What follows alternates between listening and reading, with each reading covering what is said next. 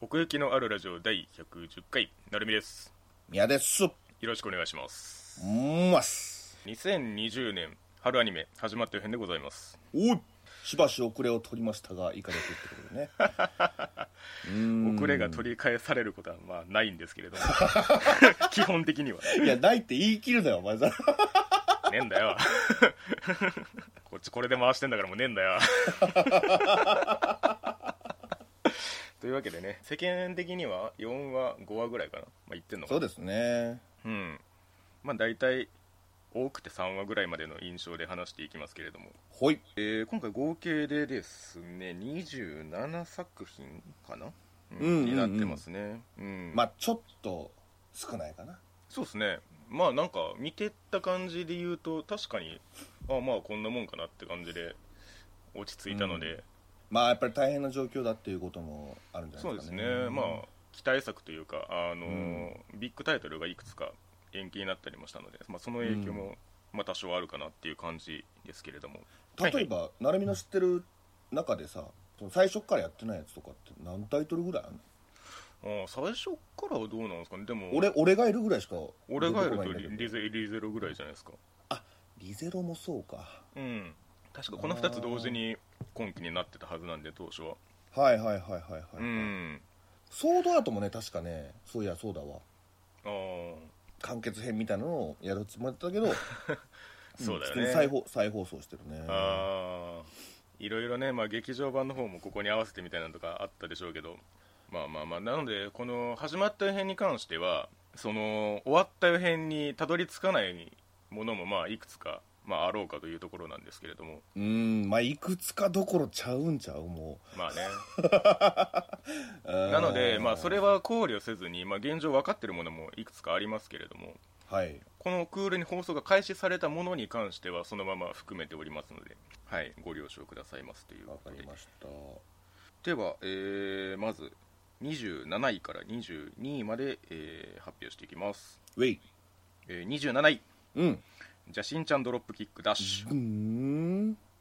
えー続きまして25位同率社長バトルの時間です、はいえ8なんてそれはないでしょそりゃないよう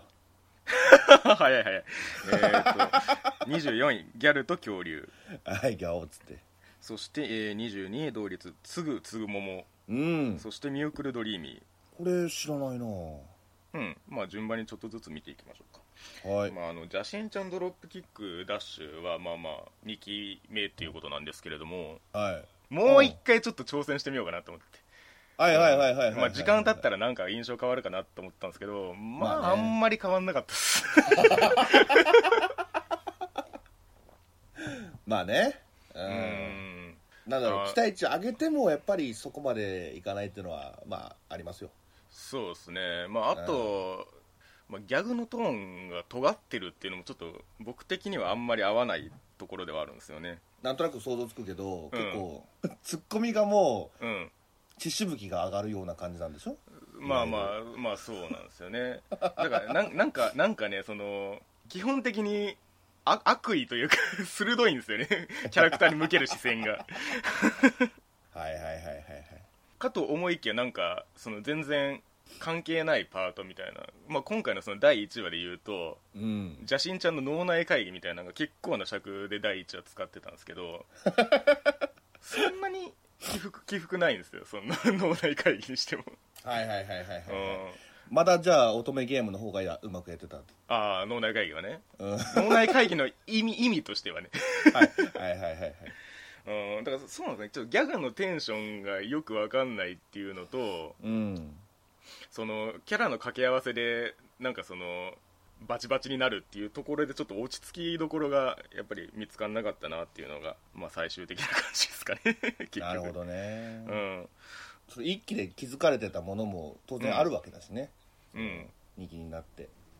なんか若干振り返りチックなところを入れつつやってましたけどね、あっおりごと にねうん、召喚のシーンとかやってああまあまあななるほどねっつってほうほうほうほうほうほでもなんか最後の方邪神ちゃんとあの召喚した女の子不在の話でなんか次回へ続くみたいな感じになったんであもうもう余計どこ行くんだろうこれと思いながら見てましたけれどもうもう邪神ちゃんをボコボコにもうしたから次うはん今度このキャラをボコボコにしていくっていう感じなのかな、なんかあの気弱なあの天使ちゃんみたいな子がうんうんうんうん中心になりそうな気配のまま引き入りにありましたけど、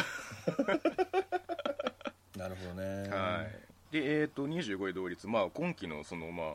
言ってしまえば同じ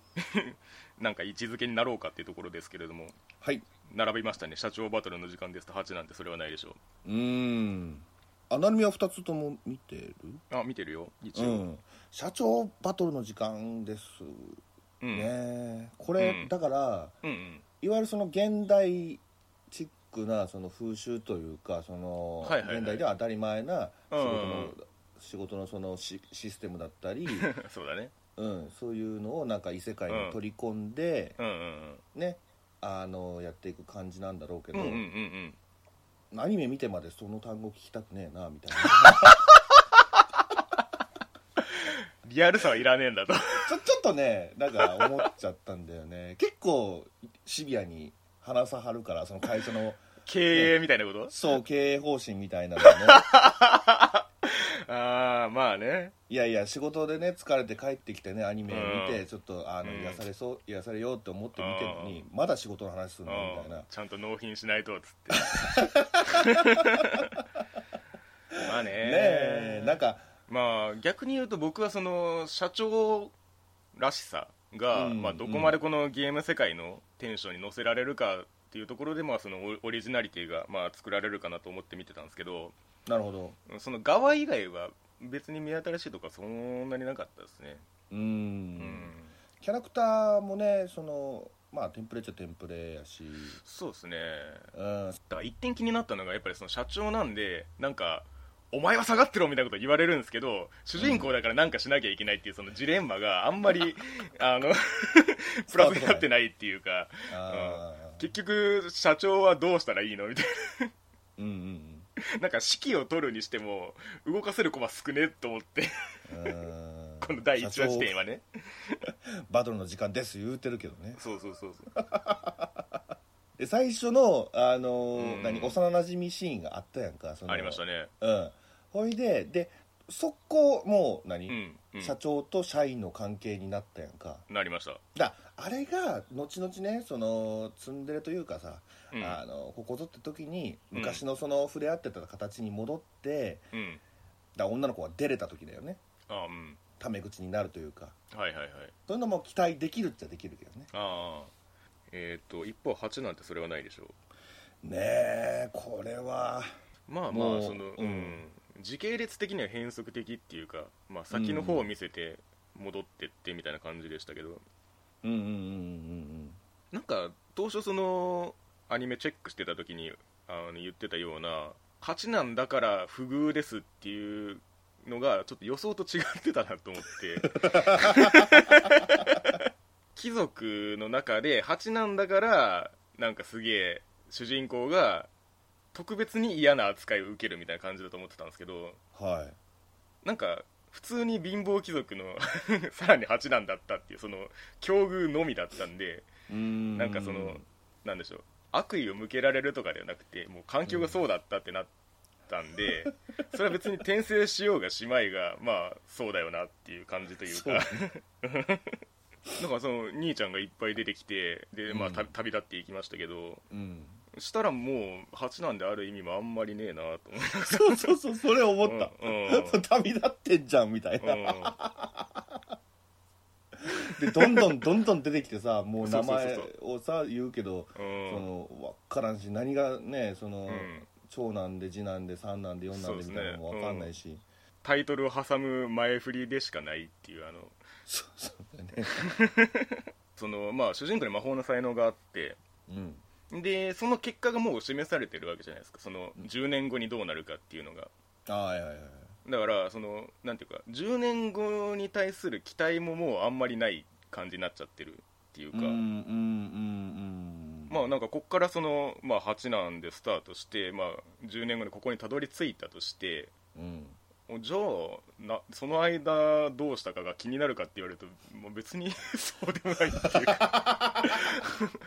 そうね、まあ、気にならないのがまず一個あるねほんうまに、ん、いやこの境遇をどうやってこうなんていうか乗り越えていくのかみたいなところが、まあ、その8難マイナススタートのその引きになると思うんですけどうんうんうんなんやかんや10年後ああなるんだったらまあなんか魔法の才能あったらそうなるかみたいな感じに見えるっていうかうんなるほどねまあ男ばっかりですなほんでなああだからその10年後はまた別なんですけどねうんうんうんうんそうだからこれもその転生がもうトラックすら出てこないっていうとな眠く、ね、眠くなって寝たらなんか飛んでたわっていうもうねだからあんまりそのサラリーマン的な何がしもあんまりね関係ないっていうかいつかその転生した意味っていうのがね芽生えてくれたらいいですけどね話を聞くにやっぱりその長いのは長いらしいんで あはいはいはい、元がはい、そのなるほどねうんもうちょっとそのリーチを取って描ければみたいな話はよく聞くんですけどうんうんうんうんそして、えー、とギャルと恐竜ですねはい悪かないんですけどうんただなんか変だなとは思いますね うーんそのどうななんちゅうかなうん舐めてんのかって言いたくない 何にでもも何にも包まれてないけどでもそれをなんだなんちゅうのかなうんあのある種褒め言葉だと思うのようんうんこれもうんうんそうなるように作られてるというかああまあねうんうーんそういう意味ではまあどこら辺を意図してるのかはこっちにはちょっと見えてこない部分は多いかもしれないですねうんなんていうかそのポプテピピックは自らをそのクソと関することでうんその向こうのまあ曲がりなりにも立ち位置は分かりやすいんですよ、うんううんん、実際どう受け止めるかはさておきねうん、うん、いやだから俺もねだからその精神で見た感じよ、ほんまにただこのギャルと恐竜に関してはその自らを下げるっていうところのスタンスはないはずなのでうんうんなんていうかこれはこれとしてちゃんとこれを出そうとして出してるはずなんですよなるほどねはい、うんでまあそのフィールドの前衛的な使い方っていうところぐらいかなっていう気はしてますね、うんうんうん、その細かく区切ってっていろんな手法を取り入れてってっていう側の部分、うんなんでしょう、まあ、クレイアニメっぽいところとかうんその恐竜との関わりのノリみたいなんて割とそのなんか深夜アニメテンションっていうよりもなんか NHK 内のワンコーナーみたいな感じがするんで、うんうんそれ自体は大きく跳ねるものではないにしてもうんうんそれ単体の作りとしては別にまあそういうのはあるかなって感じはするんですよねうんうんなるほどねただまあうんとはいえ別に ここれをそのそこういうふうに並べられたからといって、まあ、どうしたらいいんだっていうのはあんま変わんないんですけど別にうんだから俺はうん成美とは逆でその、うんほんまにポップテピピック精神で見てたっていうかだからその、最初舐めてんのかって言ったけどもう本当にツッコミを入れながら見てたって感じなのよ、ううんんちょちょちょちょちょな何してんねんみたいなさっきと変わらんやんけみたいな感じで、うんうんあの本当に毒を吐きながらうん見るもんなんだなって思いながらというか、うんうんうんそれをしたしてもなんかあれそんなに楽しめなかったなみたいな、 うんだからそれその視聴者のその反応込みで作ってるもんじゃないなって気はするんですよねうーん割とその 真面目にそのこのギャルと恐竜をやってるっていうかわかんないですけどそのこれのそのよりどころって多分あの恐竜のリアクションだと思うんですようんうんうん恐竜が なんか不満顔したりうんパーっていう笑顔になったりっていう、あそこが起点になってるんで、うんうんうんうん、なんかそれ以外のなんていうか指針っていうか快楽ってあんまないなと思って見てたんですけどうんはいはいはいはいま間もめっちゃ長いしそのセリフとリアクションの応酬の、うんうんだからめちゃめちゃゆったりそこを目指してんなって思いなが ら見てましたね、ゆったりだったね本当、ううんまあ、あとはもう実写にしてもまあまあそれはそれでって感じですけど今やる意味はよくわかんないなと思いながら、あれこそ意味わかんないうんねうん、いいや実際なんかその、まあ、ギャルと恐竜的な作品があったとしてうんそういうふうに実写化するっていう立ち位置の作品もこれまであったはあったと思うんですよなんかうんああいう雰囲気の実写ってたまにどっかであったなっていう記憶があるんですけどうんうんうん今これを組み合わせる意味はやっぱり分かんないって いううんギャルとおじさんになっちゃってるもんうね、んうん今以降そのうん実写のパートの人物が変わっていく感じなんじゃないのあーその声優が変わるっていうのとまあ そうそうそうそうそう対してっていうかうんうんうんうんうんでもそうかでも蒼井翔太がなんか救おうとしてたからな青い翔太はあの準レギュラーって感じでうーんそこは当たるんかいと思いましたけど予想が まあ確かにこのギャルと恐竜っていう素材で、まあ、やりたいことは分かりましたよとただ、その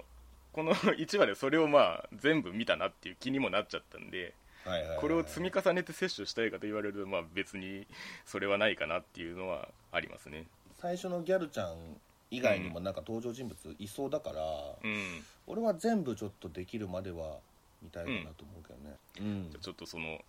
どうなったかを もう終わったよ辺でまた 聞ければと思うんですけど、ね、はい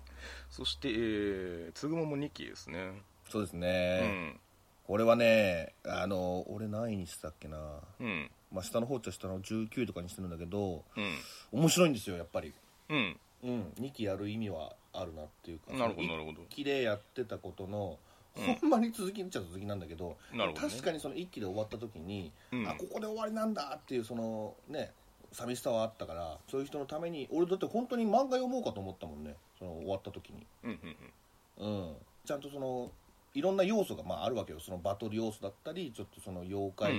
うホラー要素だったりあーギャグエロ要素だったりギャグ要素だったりっていうのが、うんうんうんやっぱり結構バランスよくその生まれてるっていうのがうん魅力なんだけどそれがちゃんと1期と変わらずね2期もあの1話から吹っ飛ばしてたしなるほどうんうんじゃあやっぱこれは前期見てた人に向けてっていう感じではありますかねそうだねそうだねうんただこっから個人的な話になるけど僕の見る環境がうん1週間経っちゃうと見れなくなるっていううんうんうんうん縛りがあるもんで、はいはいはいそれによって切っちゃうかもななるほど 間に合わなかったっつって そうそうそうそうそうそう うんこればっかりはもうしょうがないんですけどね見たいのは見たいんです、確かにねうん話としては見たいっていうことですねそうなんですよねさて一方ミュークルドリーミーですね逆に知らないけどこれはあのサンリオのやつですねあのチェックしてた時のやつ覚えてるかわかんないですけど、いや、うんチェックしてなかったな全然フィールドはやっぱりそういうその魔法少女ものじゃないけどその子供向けの変身ものみたいな感じのフォーマットではあるんですけどそこうんに、うんまあまあ、マスコットとして、まあ、ぬいぐるみがいるっていう感じ、うんうんまあ、それがその ぬいぐるみが天外から降ってきて、まあ、それのパートナーになってくれみたいな感じなん ですけどなんかねあの絵が基本的に良かったですねキャラクターのデザインがしっかりしてて、へえ、うん、話もまあその1話で解決すべきその対象、まあ、その人の心うにす救って肥大していくみたいなそのなんだ悪い夢の塊みたいなやつがあるんですけど主人公のお母さんがそれに取りつかれて要は欲望が解放されるみたいな感じになっちゃってで、はいはいこれこれは夢の中に入って解決しなきゃっつってうん、ぬいぐるみとともにあのそのお母さんの夢の中に入ってって、まあ、アイテムを駆使してそれを解決するみたいな話なんですけうど、んふーんだからまあなんていうか実質 あの井戸インベイデッドっていうか実質 なんかその精神世界に潜ってって解決するみたいまあまあまあそうだけ ど井戸とつなげちゃうのサンリオ、なまあまあなんかそういうそのなんていうんですか、まあ、精神世界みたいなのもありつつみたいなね、うんうんその側をふんわり包んでるその世界観はまああのやっぱりなんでしょうねそのしっかりしてるんですよちゃんと作ってんなって感じがしてなんかまあへーこれ確か中学生になるっていう話かなあの年齢的に言うと春休みが明けて中学校に入学しますみたいな年齢層ではあるんですけどあーなんかそのううんそうそうで幼なじみと家が 隣同士だったりみたいなねとかあったりしながらはあうん結構この雰囲気だけで結構見れるとこあんなと思いながら見てましたねへえただこれもねあの確か延期になってましたねあそう何話かでうんなんでまあ続きはまた いずれって感じになると思いますけどなるほどサンリオの 力がこういう形でもあるのかっていうのを見たって感じですねでは、えー20位以降いきましょうかうんに12位まで発表します20位同率、えー文豪とアルキミスト審判の歯車そして、うんえー白猫プロジェクトゼロクロニクルにゃんにゃん19位、えー、キツツキ探偵どころ、おおえー17位同率玉読みそして神の塔タワーオブゴッド、うんえー16位アルゴナビスフロムバンドリはいえー14位同率、えー新桜大戦時アニメーション、そしてえー乙女ゲームの破滅フラグしかない悪役令嬢に転生してしまったうんそして12位同率隠し事、えーとアルテ以は上いです、じゃあ、えー、と20位からいきましょうか、えー文豪とアルキミスト審判の歯車これは宮さん見てなかったでしたっけそうですねこれも、うんミュークルドリーミーと一緒で全くうんうん抑えてなかったしうん うん、まあ、あのチェックの時聞きたいにんですけどちらっと触れたんですけど、まあ、元はそのブラウザゲームで、あの刀剣乱舞と同じその DMM のゲームの1個だったかな確かへえでまあ 文豪とある通りその実際の文豪の名前を冠したキャラクターたちがその、物語の改変を止めるっていうようなストーリーでしたね、えっそとう文豪たちが書いた物語ああそうそうですそうですチワがその走れメロスなんですよあそうなんやはいはい、はい、そうなんですよ P エンドというかまあその無理やりバッドエンドに改変しようっていうのがこの世界の悪の思想ああはいはいはいはいなんでじゃあそそののセリヌンティウスのとこに戻れなくしてやるよっていうやついやが出てくるってことねあーまあそのベクトルは合ってるんですけどそのセレンディウスとかに行った時にこいつはその裏切り者だからそのお前がセリヌンティウスを処刑しろみたいな感じになるああそのメロスの方をちょっと気持ちを変えちゃうんだとねこれもちょっと設定がややこしいんですけどえ まあ要はその走れメロスの物語が改変されてしまうと改変を止めようとして、まあ、その文豪が介入してますとでその物語が改変される時に書いた著者をうんその主人公の中に閉じ込めてで消滅させてしまおうみたいな話なんですけどはあ要はこのパターンでいくと走れメロスのメロスが太宰なんですよ、ああはいはいはいはいはい、うはいん、まあ介入してきた芥川がその敵と戦ってるさなかまあ太宰自分が太宰であることを思い出すとメロスがね思い出すってまたなんか井戸みたいなことになってるでまあその改変止められましたとで太宰であることを思い出した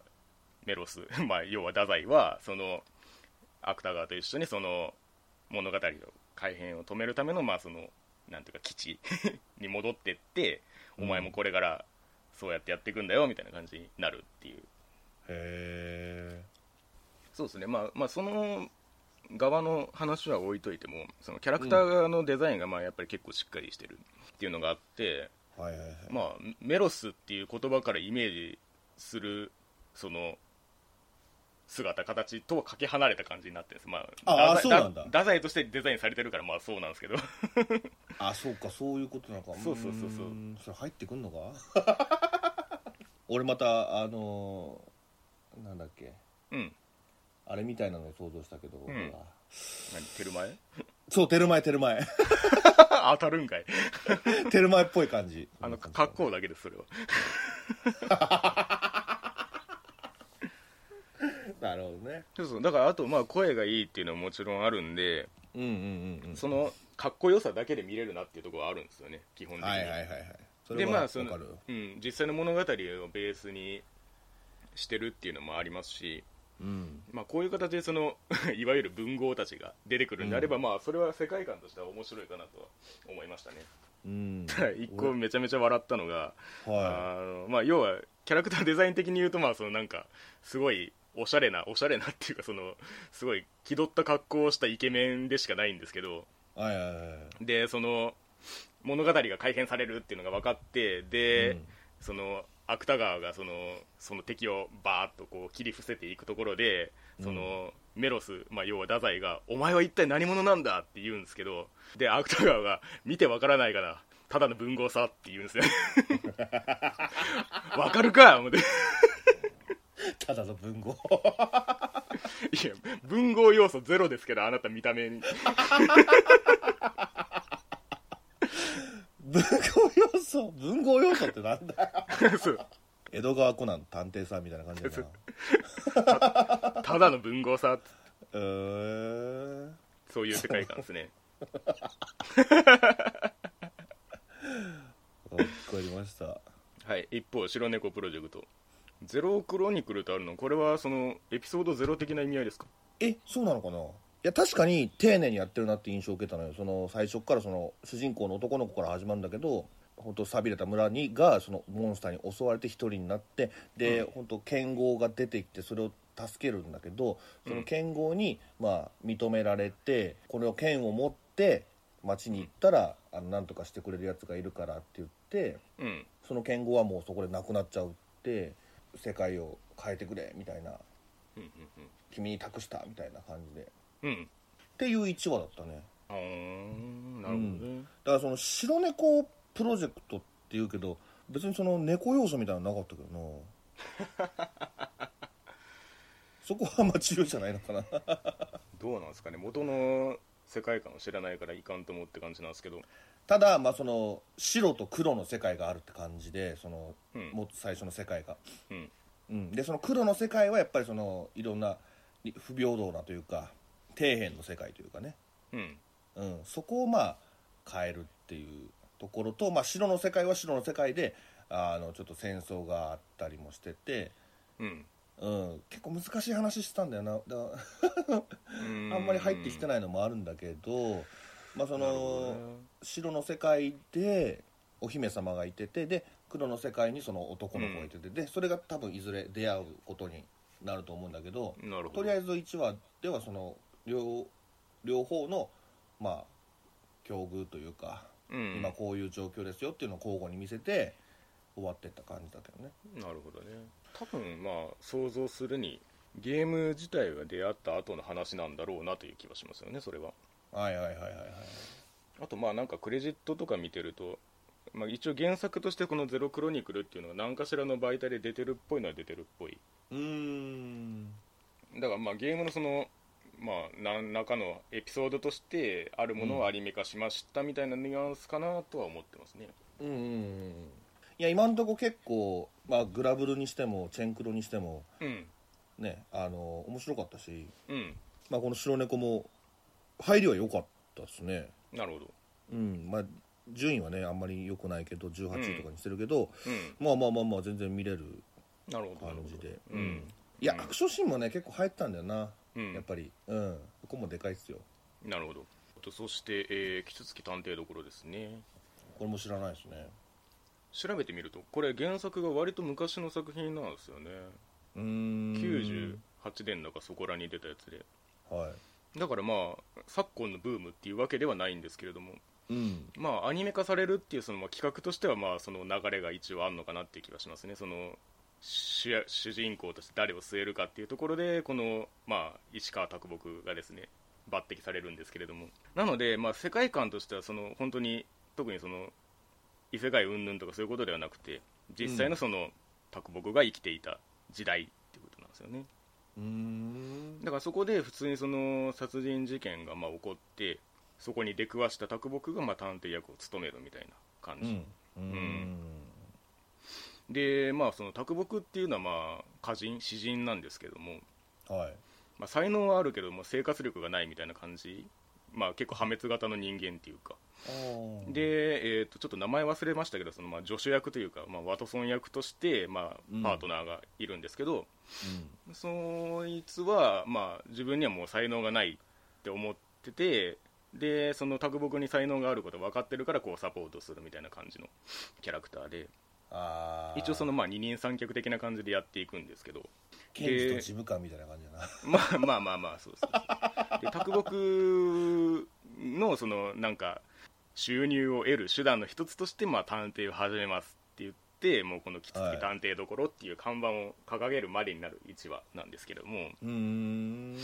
理屈としてはまあその詩人歌人っていうのはその世の中のこう風景を、まあ、切り取って作品にするっていうことなんで、うんまあ、要はその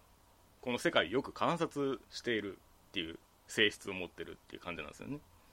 はいまあ、その観察眼がその解決に糸口を見つけ出すみたいなうーんだからまあそうですね無理やりその変な設定を加えてるわけじゃなくて、まあ、そうのん一応その人物の資質として探偵役に据えてるっていう感じがありましたねなるほどう説ん得力があったと、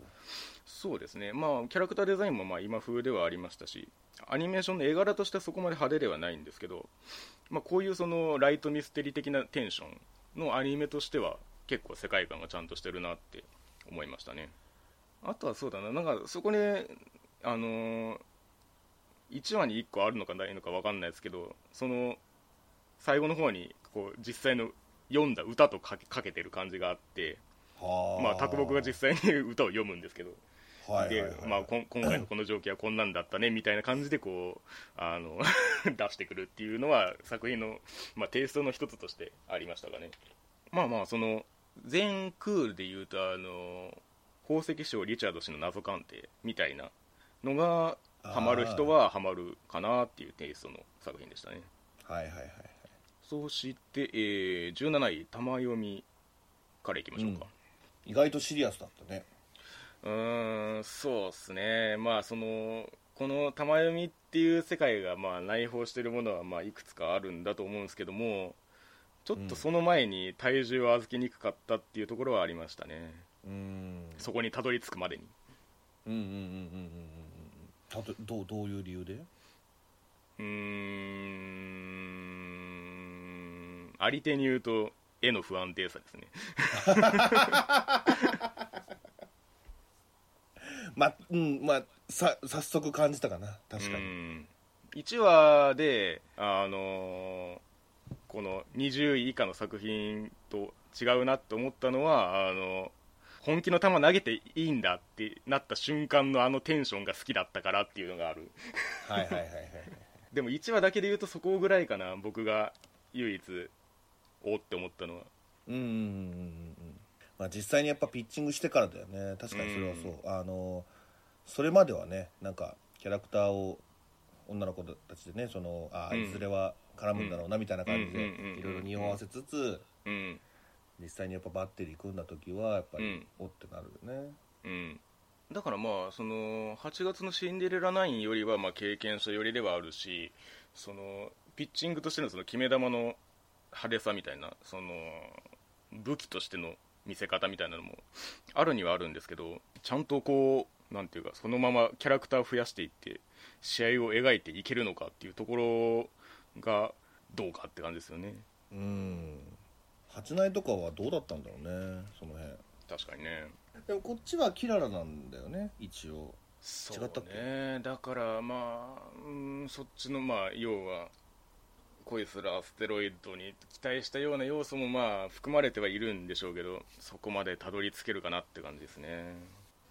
で一方神の塔ですけれどもはいこれ宮さん結構低かったですねえーとそうですねそうですね21位とかにするね僕結構気持ち上げ目にしたんですけど15位ですかねはいはいはいはいこれもまあ気にならなかったじゃならなかったって感じかなだから、うん先入りがうんうんうん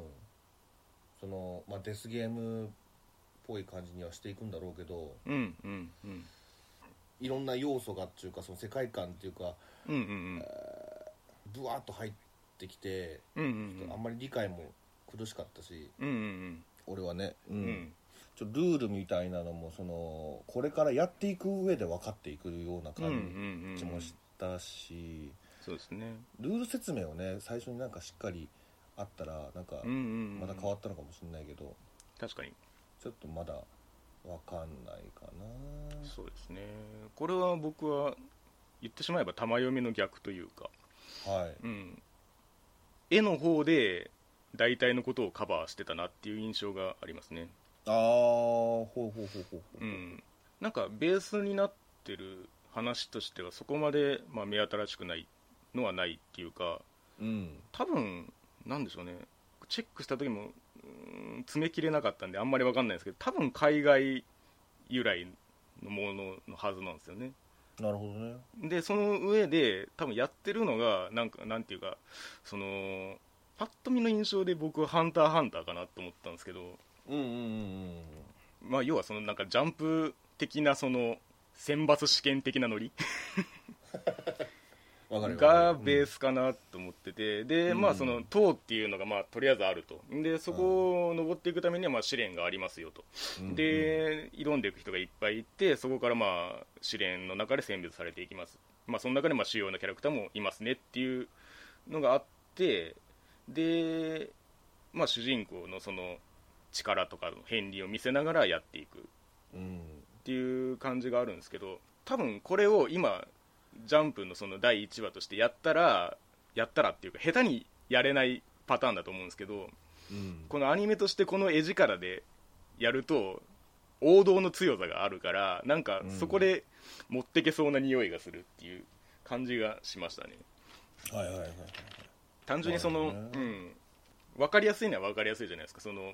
試練があってそれを解決していってっていうクリアしていってっていうか、んんんそそその辺はねまあわかるんだけどそうそうそううんなんかそれをこうこういう絵力でやるんだっていうのは思いましたかね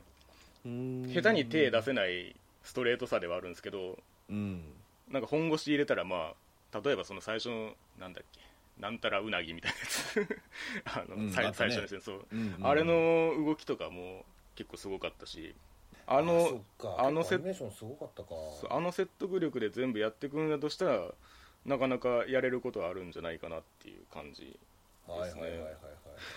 ただ主人公が全部なんかイケメンだからで突破していくの笑いましたけどそうだったそうだ った、うん、そうだった そう男前だからっつってね男前だから剣あげるっ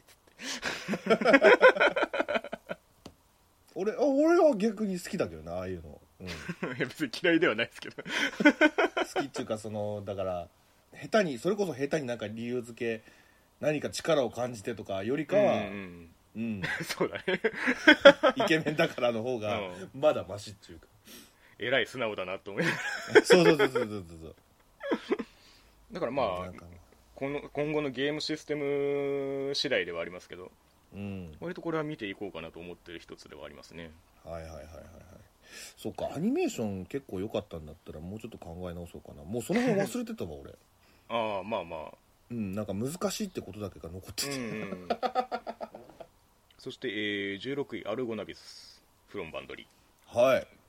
成美君見たんだね一応見ましたねうんうん成美にこそ聞きたいけどうんまあバンドものとしてはまあこんな感じかなっていう印象ですねはいはいはいはい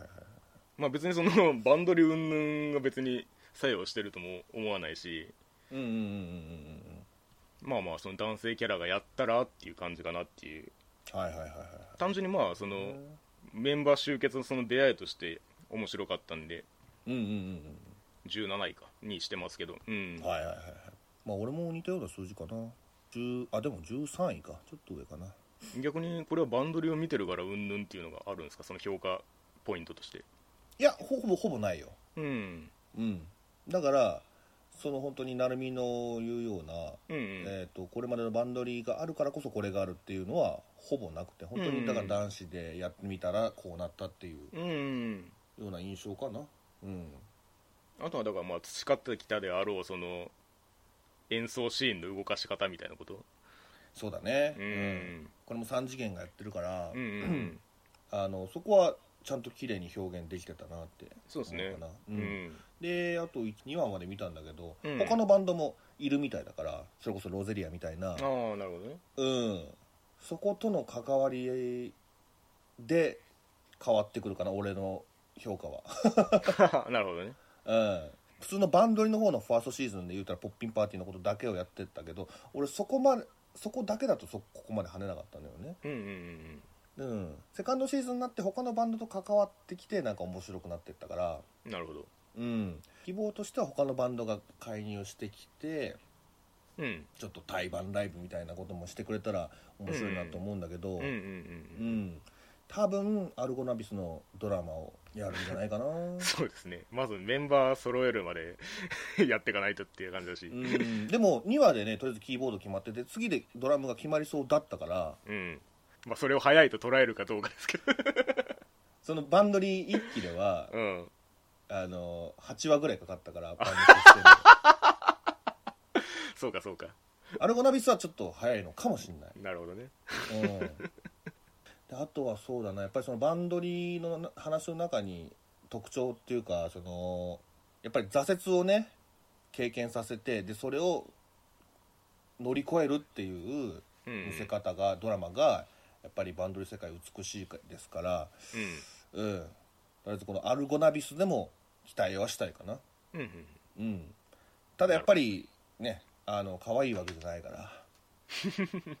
そのバンドリをお好きな人はおすすめですよとは言いづらいかなああまあそうだろうねうんうんというかまあターゲット層を振り分けたんでしょうね単純にうんうんうんだと思うよまあまあ長い目で見ればバンドリーのようにその世界観広がっていって対をなすものになるかもしれないですけど、うんうんうんうんうんまあ、現時点ではどうなるかって感じですねそうだうんねそんなとこですかねそして、えー14位まずじゃあ桜大戦からはいうん「新桜大戦1アニメーションいやー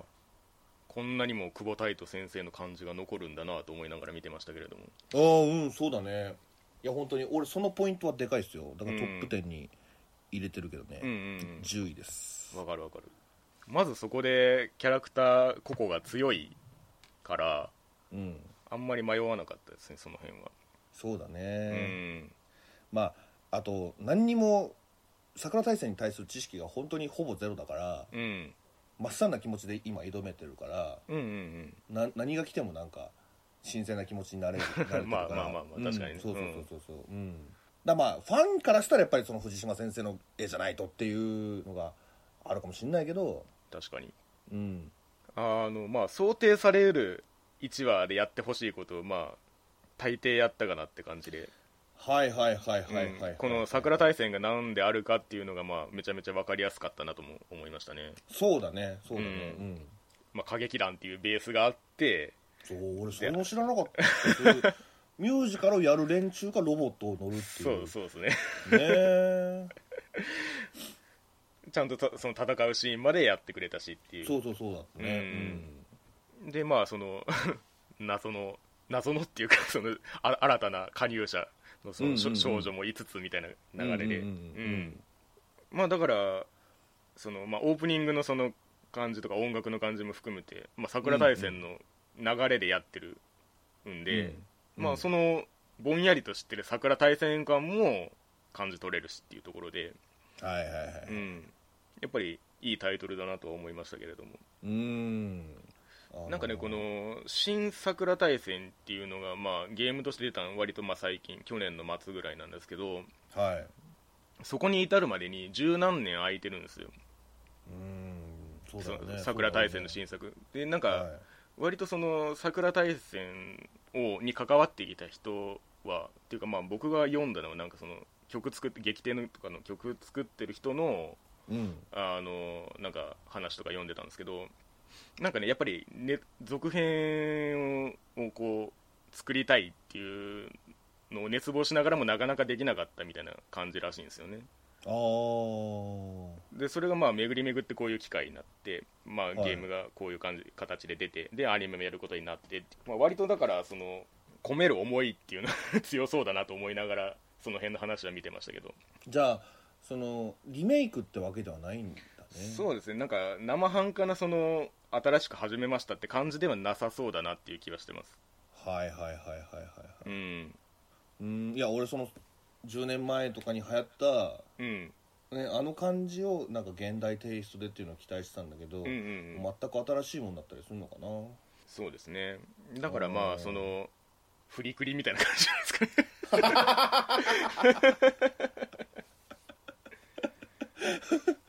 まあそういう意味では、まあ十、背負ってるものも多少あろうかと思いますけれども、はいはいはい、うん、まあまあ、新規参入者として、素直に楽しみたいところではありますね、これは。そうですね、うん、そして、えーハメフラですねいわゆるハメフラああはいはいはいはいこれはえーっと宮さんが11位ですねあーで僕10位なんで割と近いところにいますねうん言ってしまえばまあ転生ものとしてはまあ今期はこれかなって感じですけどいやほんとそれうんうん、うん、まあマレータス万歳ではあったけどねまあねう本ん当にうんキャストだからエンドクレジットがマレータスで埋まっちゃうぐらい頑張ってた からね分ける必要あんのかっていう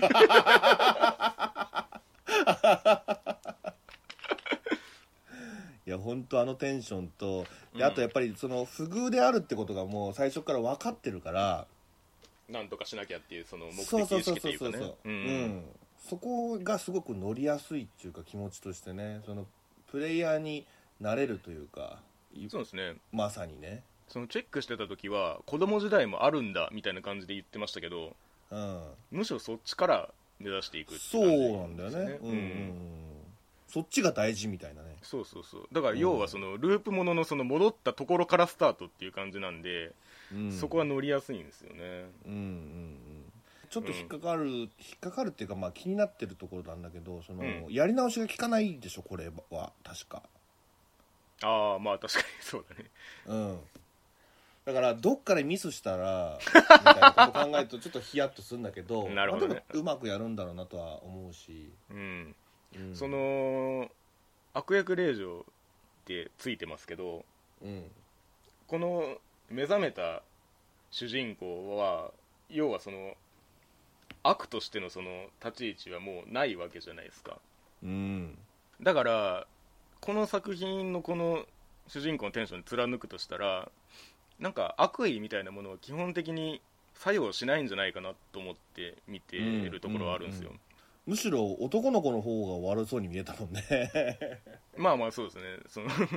の茶々の入れ方というかそうそうそうそうそうそうそう、に関してはね、ううんん、あとまあそのオープニングの感じまあだからせ成長後もまあいずれそこにたどり着いて描かれるでしょうけどはい、なんか悪いようにはならん感じはしますねなんとなくはいはいはいはいなんかすごいそれぞれにいい関係が築けてんじゃんみたいな見え方いのやそう感じだったんでうんそうの、んその気持ちよさあるんだよな俺そうそういわゆるその逆ハーレムというかうんうんうんうんうんそうですよねだからそのヒロインにしても多分その敵ではないんだろうなっていうかうんうんうんうんそうヒロインとどう関わるかだよねそうなんですよねだからその多分ハッピーな形で回避するっていう方向に行くと思うんですよねこの感じでいくとはいはいはいはいそこをも取り込んでその破滅フラグを回避するっていうラスト、うんうんううんん、だとしたらこれはそのこのワンクールの着地によってはかなりいいテイストの物語になるんじゃないかなって思いますうんうね、んうんうんその主題歌をそのアンジェラがあのテンションでやってることも含めですけど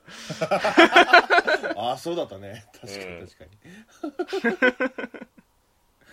に 姉さんたち頑張るなほんまねえ若干そのアホガール寄りというかそのうんうんうんうんシリアスブレイカー的なニュアンスを最初から放ってるので、そうだうねん、そこはしいや本当気持ちいいうんんですよね信頼していいのかなって、うん、うん、思いましたねまあまあそこも含めてはい期待したいですねそして12位、えーじゃあ隠し事から、まあその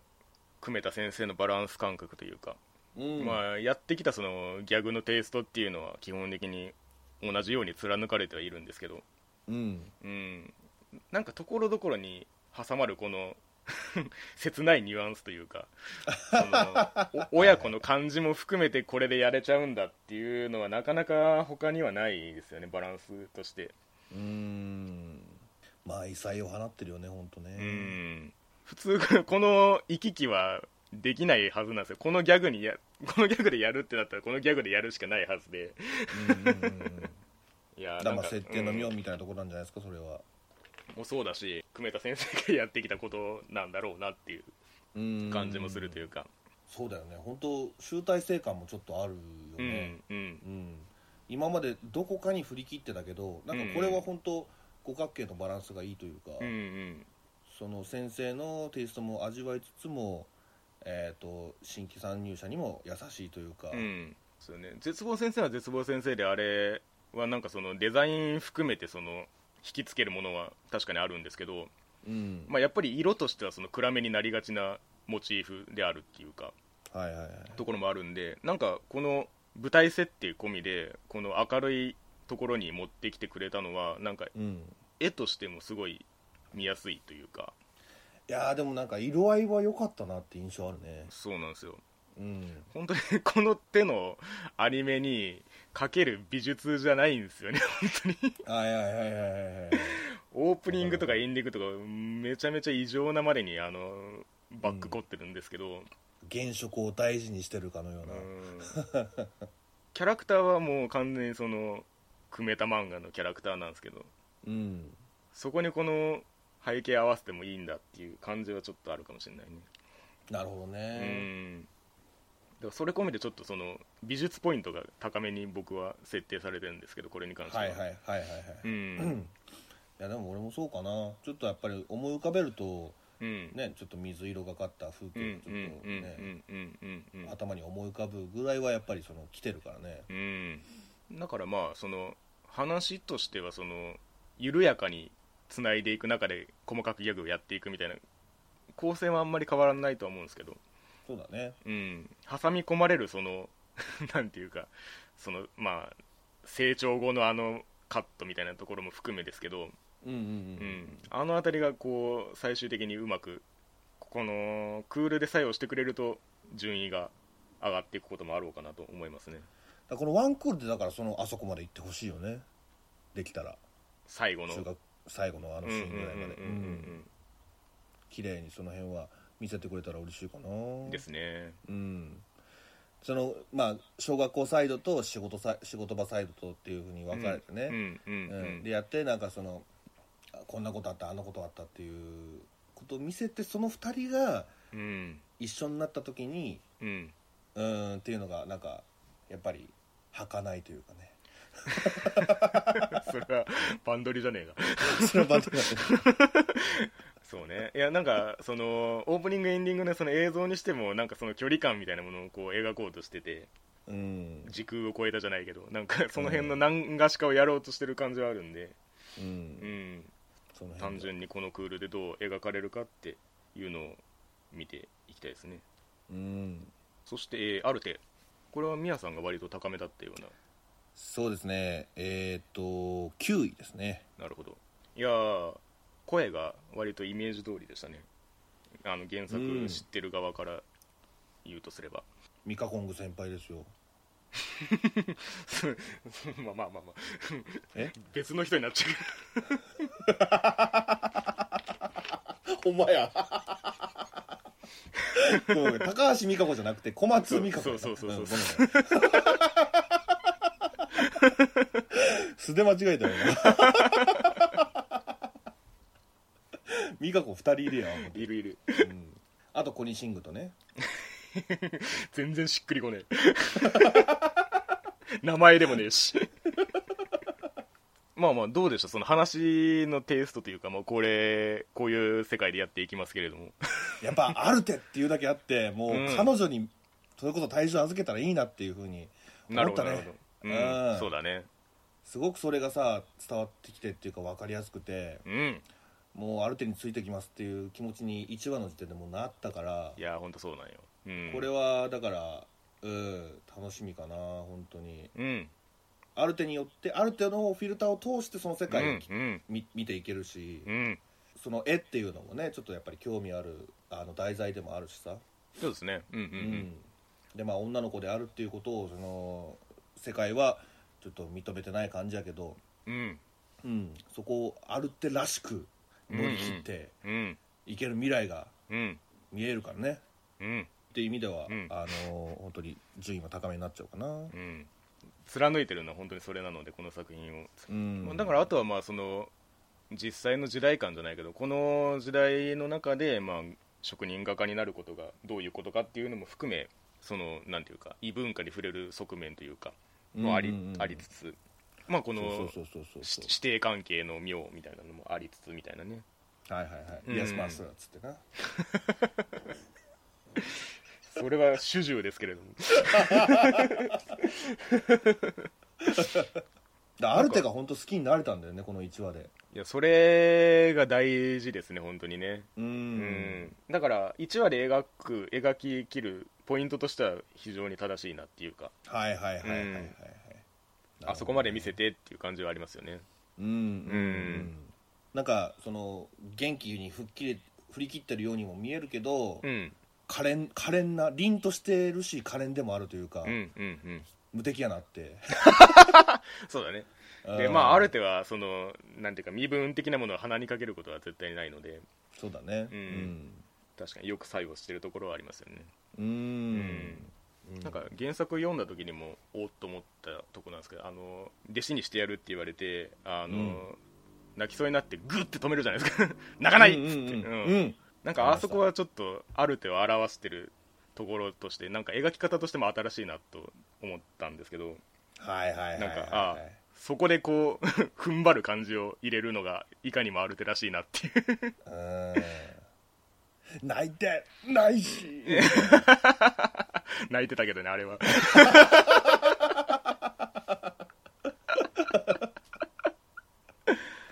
あれ なんだっけそれああここ先ここ先じゃね えやえっとほら空空を空青だ、うん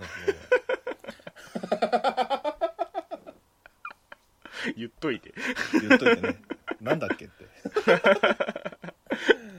まあでも本当にそうですねその文化文化にも興味が持てるしアルトにも今後どんどん、あの引